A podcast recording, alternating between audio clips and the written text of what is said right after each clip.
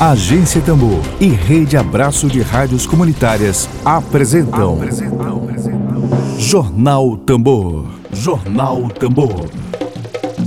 Comunicação livre, popular e comunitária. Está no ar Jornal Tambor. Jornal Tambor.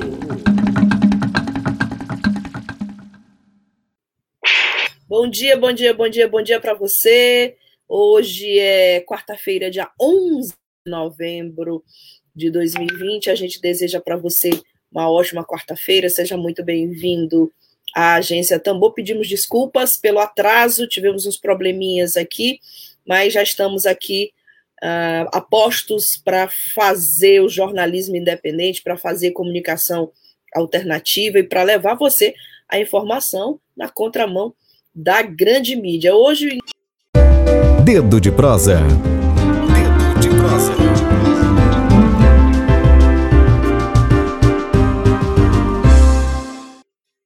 Hoje, dia 11 de novembro de 2020, o nosso quadro de entrevistas e debates, o Dedo de Prosa, é com o advogado, é, diretor jurídico do Sindicato dos Urbanitários do Maranhão. Ele também é coordenador da Intersindical Norte, o Sind Norte, que foi criado ano passado tornou-se um sindicato muito forte, e ele também faz parte do coletivo nacional dos eletricitários, Wellington Araújo Diniz. Seja muito bem-vindo à Agência Tambor. Bom dia para você. Bom dia, companheira. Tudo bem? Bom dia a todos os ouvintes, né? E quem também nos assiste. É um prazer estar aqui e viemos aqui com a, o propósito de levar as nossas as informações que nós temos sobre o apagão no, estado do Amapá e também sobre o risco da privatização e possíveis efeitos dessa privatização é, para o estado do Maranhão e, por que não, para todo o Brasil. Exatamente. A gente vai conversar com o doutor Wellington sobre esse apagão do Amapá e a ameaça de privatização da Eletrobras. Ah, falar em privatização, é, doutor Wellington, é trazer à tona um caso emblemático como esse, que é o caso do Amapá, situação que o Amapá viveu nos últimos dias. Foi... Bom, peço desculpa novamente ao advogado aqui, diretor jurídico dos sindicatos urbanitários.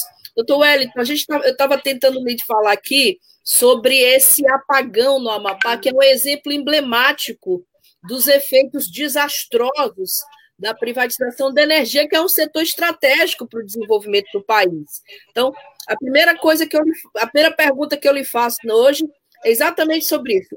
O que que o, a situação que se verificou no Amapá nas últimas semanas quer dizer, qual é o recado que essa situação quer dar para o povo brasileiro no que se repare, re, refere à privatização da Eletrobras? É, é, bom que se diga que esse não é o primeiro recado, esse, na verdade, é o segundo recado que é Bem é dado em menos, em menos de dois anos, né? Nós não podemos esquecer que em 2018 é, houve o que nós batizamos no setor elétrico de o um apagão chinês.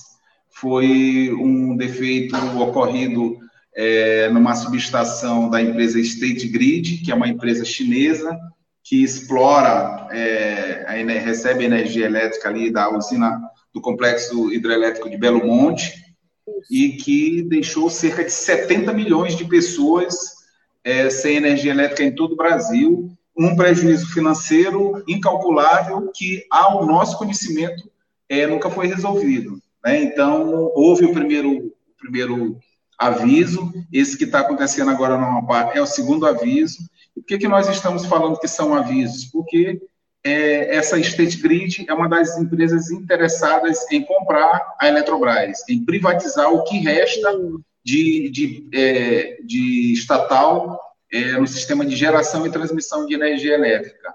É, o apagão do, do Amapá, infelizmente, é, também aconteceu por uma outra empresa privada, é, que chama-se Isolux Corsan, que foi uma empresa que adquiriu é, que venceu no leilão ocorrido em 2008, é, o lote B é, do leilão que foi oferecido de venda de, de energia nova, que se chamava, é, onde ela concorreu com outras empresas, ofereceu um deságio no, no que se chama de RAP, Receita Anual Permitida. Né? Então, eles ofereceram um, um deságio grande e puderam explorar a energia elétrica com uma RAP, que é essa Receita Anual Permitida, que é, é o que se paga, é o que se recebe, que a empresa recebe por é, permitir a transmissão de energia elétrica através de suas instalações no Sistema Interligado Nacional, onde ela ofere valores de cerca de 86 milhões de reais. Esse aviso é o seguinte, porque essas empresas, a grande maioria delas, elas não, não se adequam é, à legislação atual do estabelecida pela agência reguladora ANEEL, que seria um chamado critério N-1, ou seja, para todo qualquer equipamento é, que tenha a sua disponibilidade é, proposta é, no sistema elétrico nacional, você tem que ter algum outro equipamento que esteja em condições de entrar em funcionamento.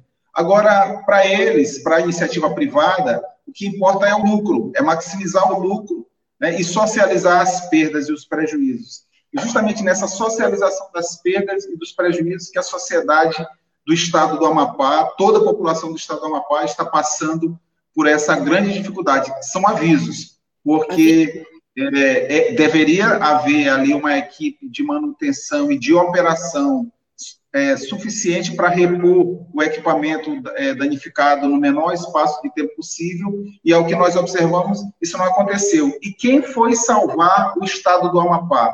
Justamente a empresa que o governo Bolsonaro quer privatizar, que o Paulo Guedes diz que está frustrado porque não conseguiu realizar privatizações durante esse ano e que ele queria realizar privatizações pelo menos quatro e já passaram dois anos.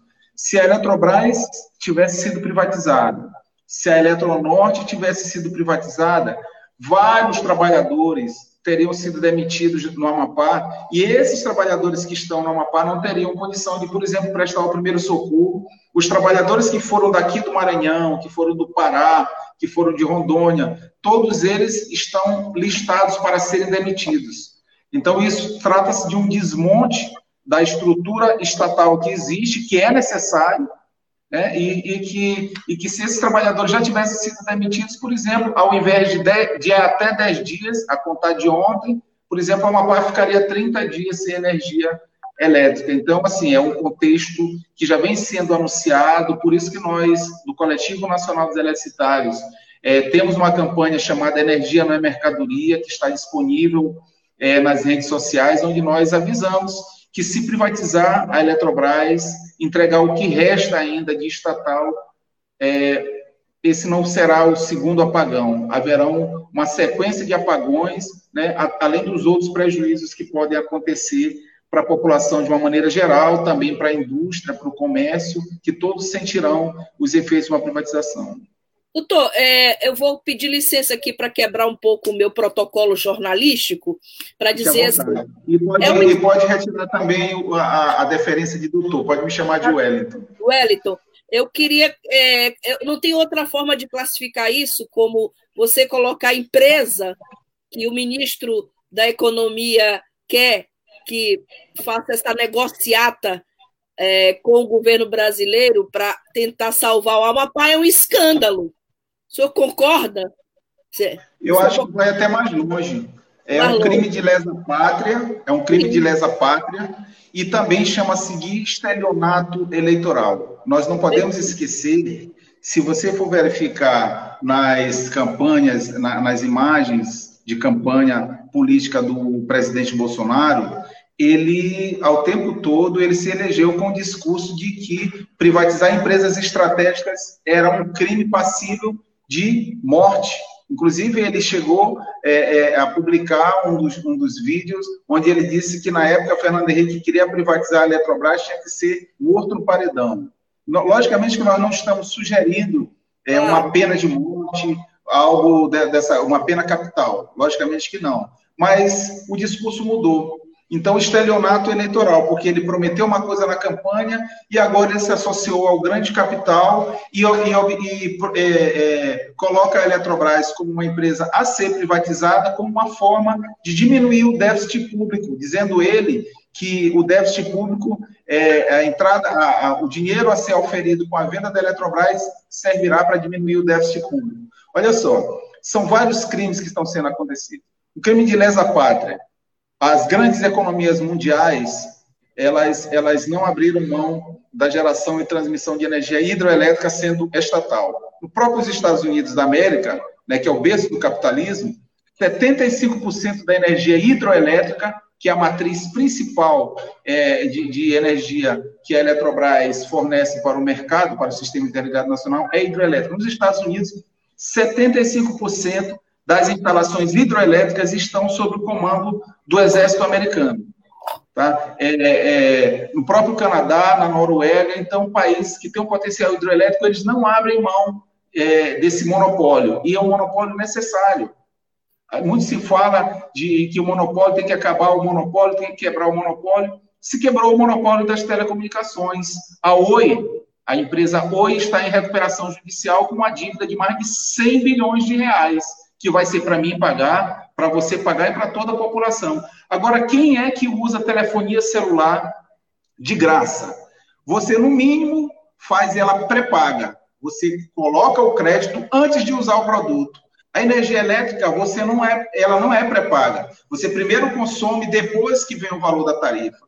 Um dos problemas que pode acontecer com a privatização é a mudança da modalidade da venda de energia elétrica para ser pré-paga.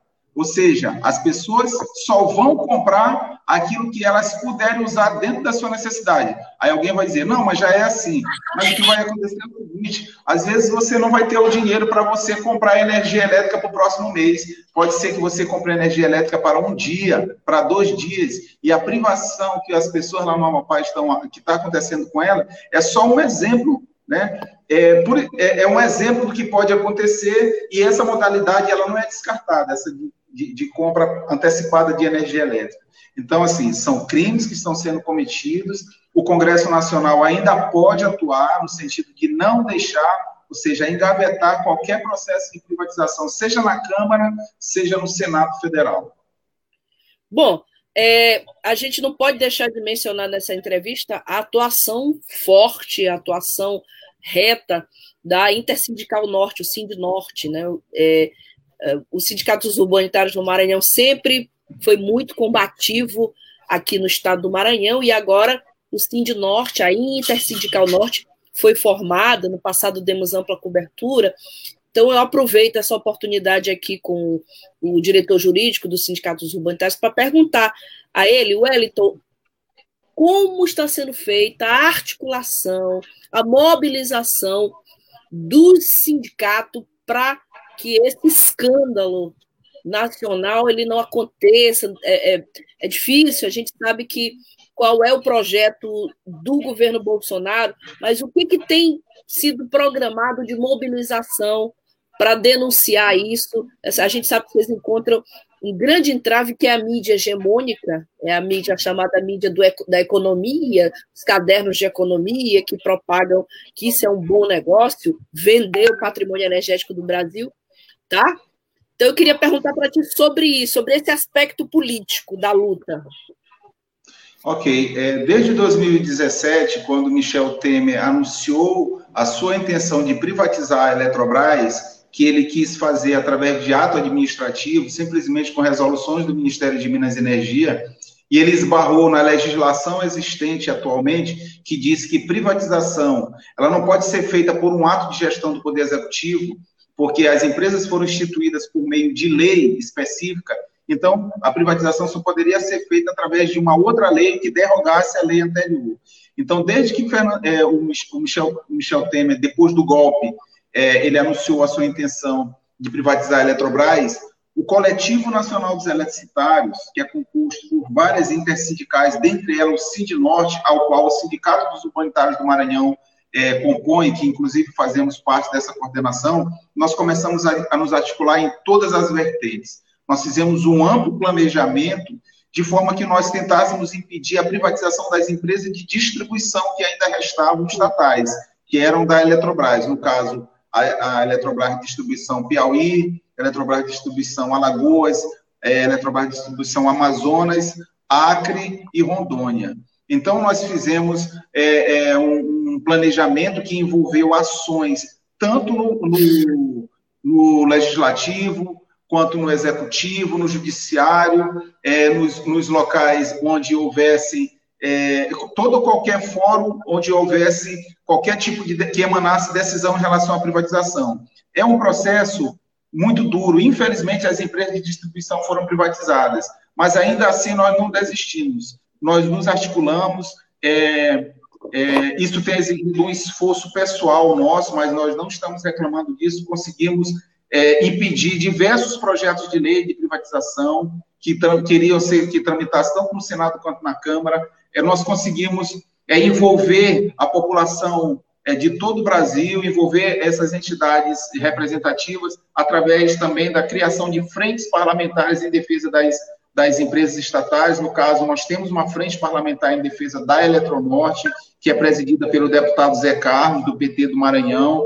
Foram criadas frentes parlamentares em defesa é, da Chesf, de Furnas, é, da Eletrosul, é, da Eletrobras, enfim, nós nos articulamos é, é, dessa forma dentro do Congresso. Nós, ao mesmo tempo, ajuizamos diversas ações, tanto nos tribunais estaduais quanto nos tribunais superiores, seja no Tribunal Superior é, do Trabalho, onde nós ajuizamos, por exemplo, uma ação é, pedindo dano moral contra o presidente da Eletrobras, que na época chamou os trabalhadores da, das empresas do sistema Eletrobras de vagabundos, safados e inúteis. Pedimos, estamos pedindo ali um, mais de um bilhão de reais de, de, de dano moral para os trabalhadores da Eletrobras. Logicamente um bilhão de reais não paga um dano moral, mas é uma forma dele sentir né, que desvalorizar os trabalhadores da empresa que ele preside é um crime que deve ser punido. Entramos com ações de, é, diretas de inconstitucionalidade, entramos com representações, é, ações diretas de inconstitucionalidade no STF, entramos com, com ações também, é, entramos com representações na, na, na, no Comitê de Ética da Presidência da República para justamente é, denunciar os atos do presidente da Eletrobras. É, de, denunciamos também um complô que existe hoje, o, que inclusive foi denunciado pelo Luiz Nassif, no, no, no, seu, no seu jornal, no GGN, é, que existe hoje um complô totalmente montado de grandes grupos é, empresariais internacionais, de fundos de investimento interessados na privatização da nossa empresa. Então, assim, é uma luta muito grande e que meios de comunicação alternativos, como a Rádio Tambor, são muito importantes no sentido de propagar essa nossa luta, né? As pessoas não veem, talvez, no momento, porque estão ocupadas, estão com alguma atividade, mas a disponibilização que vocês fazem, por exemplo, para que se possa ver depois, ajuda a nos fortalecer. Então, é importante, é uma luta da população, de uma maneira geral, e que os meios de comunicação alternativos são vetores importantes para nós propagarmos a nossa luta. Perfeito. É um grande trabalho que vem sendo desenvolvido, é, que foi citado aqui pelo, pelo Wellington, é uma grande frente de trabalho contra é, isso que o Renan Costa aqui está comentando. Obrigada, Renan, pela tua participação aqui na Agência Tambor. A todos que nos acompanham agora ao vivo no Twitter, no YouTube, no Facebook. Daqui a pouquinho você vai nos ouvir no Spotify. Já já, essa entrevista é com você, é, com o Wellington. Você pode compartilhar e deve distribuir ela para as pessoas. Estará na plataforma Spotify com o nome Tamborcast. O Renan comenta aqui, Wellington, que energia não é mercadoria. Esse é um dado fundamental para aprofundar o debate sobre a privatização né, do setor elétrico no Brasil. Então, aproveito, é, já te peço uma fala um, que desenhe para essas pessoas que acham que energia, que bancos públicos aqui no Brasil que fomentam agricultura, que financiam pequenos empreendedores, todo esse patrimônio nacional não é mercadoria, é patrimônio nosso. Então, eu queria te pedir logo uma fala. A gente trabalha muito aqui com jornalismo interpretativo, que aprofunda o debate das questões. Uma fala tua sobre energia, fator de desenvolvimento, energia como patrimônio brasileiro, que, portanto, não pode ser entregue assim nas mãos, como se fosse, como o Renan está dizendo, uma mercadoria. É, é, a energia não é mercadoria, na verdade, nós às vezes até ampliamos. Nós colocamos que água e energia não são mercadoria, né? E justamente para. Porque nós colocamos isso? O Coletivo Nacional dos Eletricitários, tem o Coletivo Nacional de Saneamento, né? as empresas urbanas, as empresas urbanitárias tratam é, as suas campanhas de conscientização muito baseadas nesse mote. Inclusive, esse é o mote principal da campanha contra a privatização da Eletrobras. Nós tratamos dessa forma porque energia, especificamente, água, a água é indiscutível, né? É, é, a, a, importância do bem que é a água, né? É, mas nós tratamos a energia, ela, ela também com uma igual importância, porque ela não pode ser simplesmente mercantilizada como o capital estabelece é, o seu interesse. Né? Ela tem que ser considerada um bem social, porque ele está associado à dignidade humana.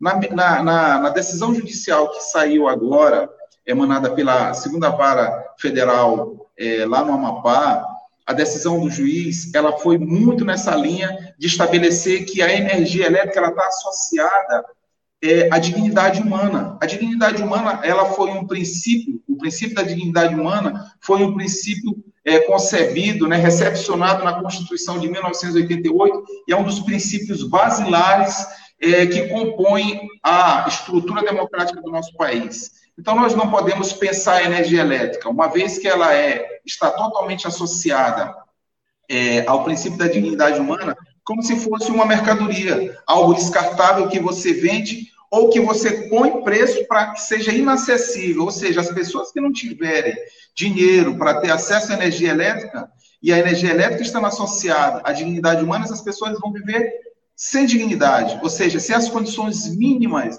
delas exercerem a sua cidadania, que é o direito de poder tomar um banho, porque a água para chegar nas casas, uma das primeiras coisas que aconteceu lá no Amapá, quando houve a interrupção da energia elétrica, foi que as pessoas não tiveram acesso à água.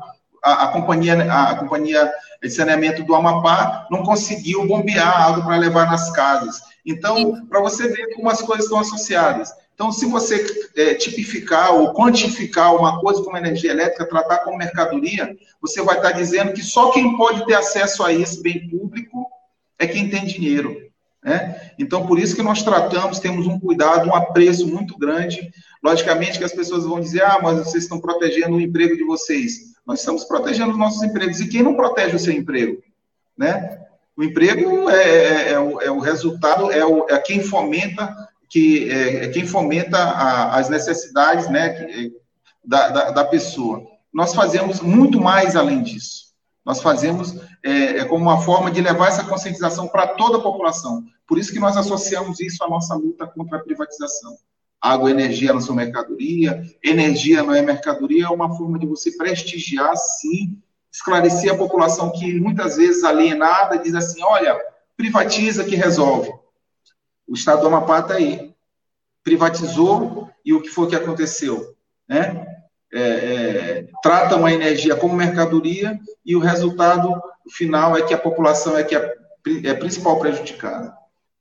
Bom, essa é uma pauta sempre presente aqui na agência Tambor, a gente está sempre em contato com o Sindicato dos Urbanitários é, e já debatemos também a ameaça de privatização da CAEMA, se é que vai acontecer ou não pelo governo do Estado, e a gente é, sempre tem essa informação, Wellington, que a CAEMA ela é superavitária, é uma companhia superavitária. A questão é que as prefeituras municipais devem fábulas de dinheiro, inclusive a prefeitura administrada pelo senhor Holandinha, Edivaldo Holanda Júnior, deve a Caima, mas por questões políticas essa dívida não é cobrada. Eu te pergunto sobre a Eletrobras, é um argumento que geralmente a direita brasileira usa com muita frequência. Ah, tem que vender porque é uma é um, é um dá prejuízo, tem que privatizar. Eu queria assim um pouco ter a, a fala, a gente já está até encaminhando para o final, eu sei que essa não é uma fala simples, é uma fala para um, um debate mais amplo, mas assim, sobre a Eletrobras, a gente pode dizer que ela é uma companhia é, superavitária, quais são os problemas dela que justificariam é, essa tese que a gente não acata de jeito nenhum, que é a da privatização. Olha, é, eu me sinto muito à vontade para falar sobre isso e nós poderemos passar um dia falando sobre isso. Quem fala, quem diz que a Eletrobras é uma empresa deficitária, que dá prejuízo, que deve ser privatizada, ou quem usa o prejuízo financeiro da Eletrobras para justificar a privatização, é um tremendo mentiroso. Mente. Muitas vezes não, é, não conhece a sua própria empresa. Porque, assim, os dados que nós temos, a Eletrobras, em 2019, ela apresentou um lucro líquido de 10,7 bilhões de reais. 10,7 bilhões de reais. entre as 60 maiores empresas da, da América Latina, 10,7 né? bilhões. A Eletrobras, entre as 60 maiores, a Eletrobras está entre as 10, é, ela está em sexto, salvo engano. A receita operacional líquida da Eletrobras é de 27,7 bilhões de reais. 27,7 bilhões de reais. Só de dividendos, dividendos, a Eletrobras ela vai distribuir, já distribuiu para os seus acionistas é, 2,5 bilhões de reais. Só o governo federal vai receber cerca de 1,6 bilhão bilhões de reais, 1,6 bilhões de reais. A Eletrobras não precisa de, de dinheiro do governo federal.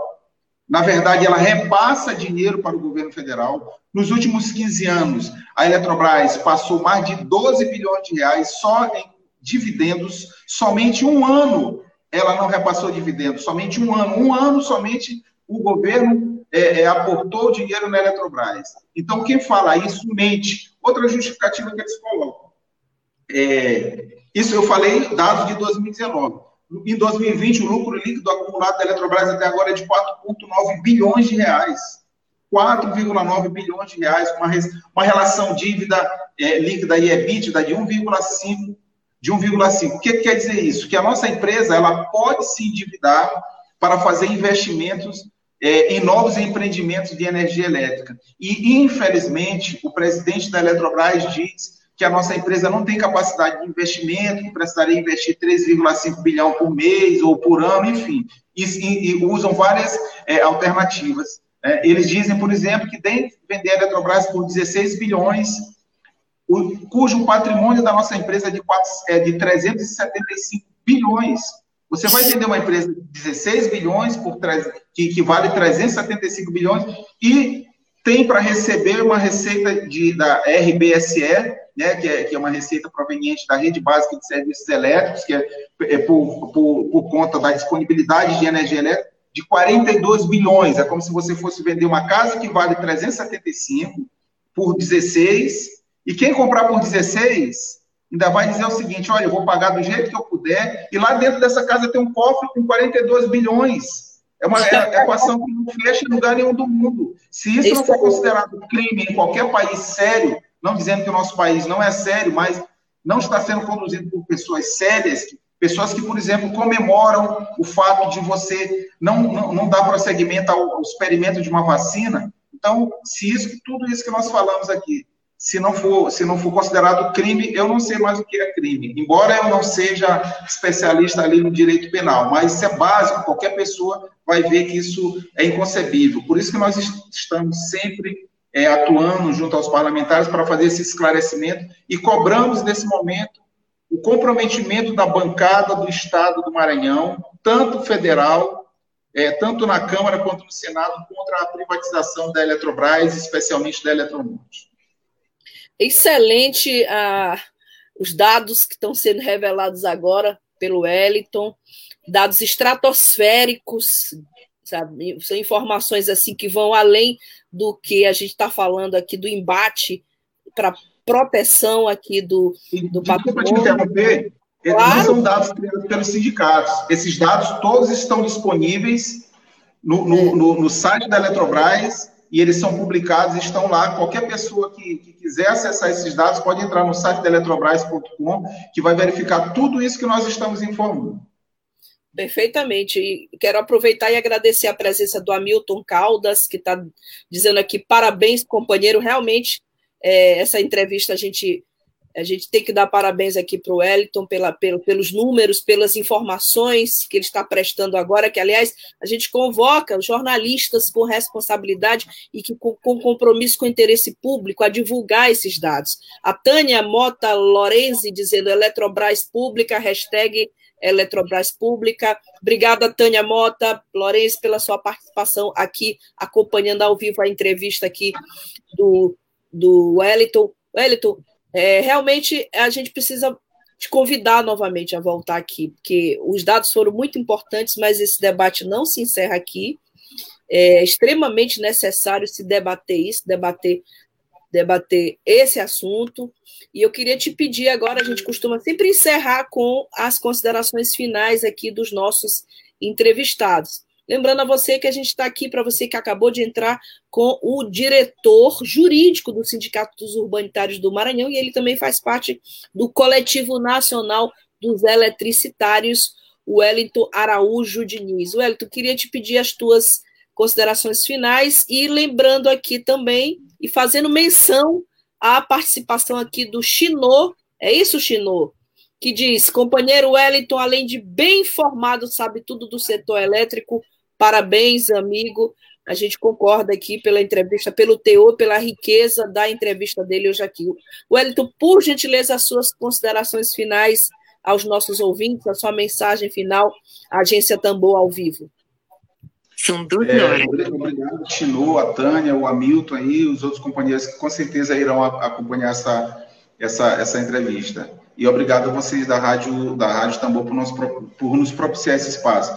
Eu quero me solidarizar, nós queremos nos solidarizar, eu, em nome do Coletivo Nacional dos Eletricitários, da Intersindical Norte, dos Sindicatos Urbanitários do Maranhão, queremos nos solidarizar com o povo do Amapá. Esse povo que tão sofrido, é, que está sendo verdadeiramente discriminado, é, porque se fosse em qualquer estado, outro estado da federação que estivesse no eixo Rio e São Paulo, as, as, todas as infraestruturas estariam disponíveis. Se fosse São Paulo, no Rio de Janeiro, Rio Grande do Sul, Minas Gerais, todas as infraestruturas possíveis estariam sendo disponibilizadas para eles, para restabelecer o sistema elétrico lá no Amapá. Mas eu quero me solidarizar com o povo do Amapá, dizer que o, o Coletivo Nacional dos Eletricitários está junto com eles e temos denunciado. Nós fomos os primeiros a denunciar, depois da reportagem da Rede Globo, na quarta-feira passada, onde eles tentaram imputar responsabilidade para a Eletronorte, nós fomos as primeiras vozes a se levantar contra aquela grande mentira que estava sendo é, arquitetada para justamente justificar um processo de privatização. Graças à nossa intervenção, nós conseguimos que a verdade viesse à tona. Eu quero me solidarizar com todos os trabalhadores e trabalhadoras da Eletronorte que estão ali perdendo noite de sono, os companheiros que foram daqui do Maranhão, do Pará, do Amapá, os, os, companheiros que já estavam lá do Amapá, de Rondônia, os companheiros da Eletrobras, de toda a Eletrobras que tem contribuído de qualquer forma para que o, o estado do Amapá volte à normalidade. Então, essa solidariedade é no momento em que nós estamos numa campanha salarial, onde a Eletrobras quer nos retirar grande parte do nosso acordo coletivo, fazendo imposição de alterações, por exemplo, no plano de saúde, onde ela não abre mão de é, impor a, a diminuição do nosso plano de saúde é, por conta da renovação do acordo coletivo. Então, eu quero me solidarizar com os trabalhadores e trabalhadoras da Eletrobras, das empresas do sistema Eletrobras, os trabalhadores da Eletronorte e, muito especialmente, aos, a, a toda a população do Amapá que está passando por esse momento tão difícil, tão triste. Assim, agradecer muito o espaço que você nos concedeu, estamos à sua disposição para outras oportunidades. Perfeito. É, a gente agradece a tua presença hoje aqui, muito obrigada pela presença, pelos esclarecimentos, a casa de vocês. Eu sugiro aqui a Rejane Galeno que convide novamente o Hélito para voltar, para que a gente possa aprofundar mais esse debate e fazer jornalismo comprometido com o interesse público, porque é isso que justifica a nossa existência aqui. Hélito, obrigada. Obrigado. Água e energia não são mercadoria. A todos e a todas, uma ótima quarta-feira, dia 11 de novembro. E lembre-se, isso aqui não é um país de maricas, não, tá bom? Esse, esse exemplo que o Elton acabou de trazer aqui, aqui não é um país de presidente só de saliva, não é país de maricas. Aqui é um país de gente séria, de gente honesta, trabalhadora e que vai brigar para manter a integridade do nosso patrimônio. Obrigada a você, a todos e a todas. Um abraço, uma ótima quarta-feira. A gente volta amanhã. Até amanhã. A vida passa. Web Rádio Tambor. A primeira rede de comunicação popular do Maranhão. Comunicação comunitária. Livre, alternativa e popular.